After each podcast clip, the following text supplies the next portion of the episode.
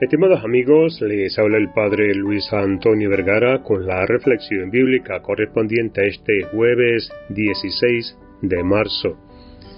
El Evangelio está tomado de San Lucas capítulo 11 del 14 al 23.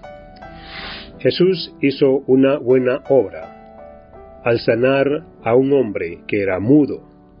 Sin embargo, algunos a su alrededor no reconocieron su bondad Incluso pensaron que había un poder maligno que trabajaba en él. Sus pensamientos se formaban de sus propios sentimientos y no de lo que estaba sucediendo fuera de ellos. El Hijo de Dios estaba actuando con un poder divino, por el dedo de Dios.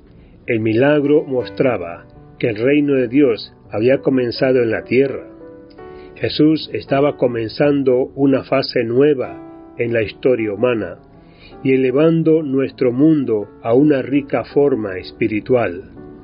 Jesús necesitaba ser visto antes y ahora como el poderoso.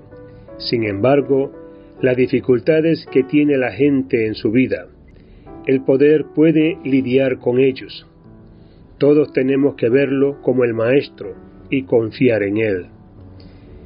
El estar con el Señor es una de las cosas principales que tenemos que tener siempre presente, tenerlo siempre en cuenta.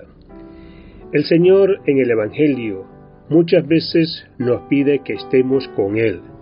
Desde el principio nos dice que los llamó para que estuvieran con Él.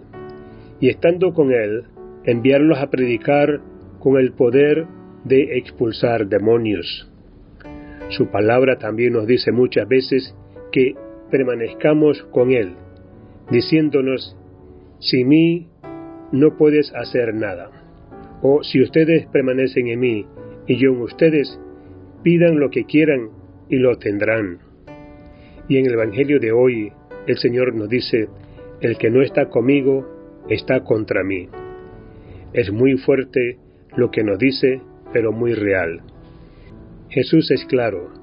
Cada uno de nosotros considera que está con Él.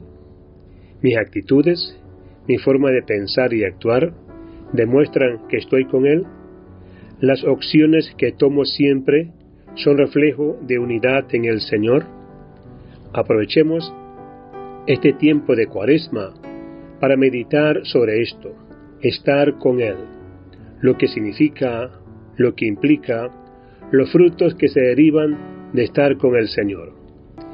Es una gracia que todo el tiempo debiéramos de pedir a Dios, estar con Él.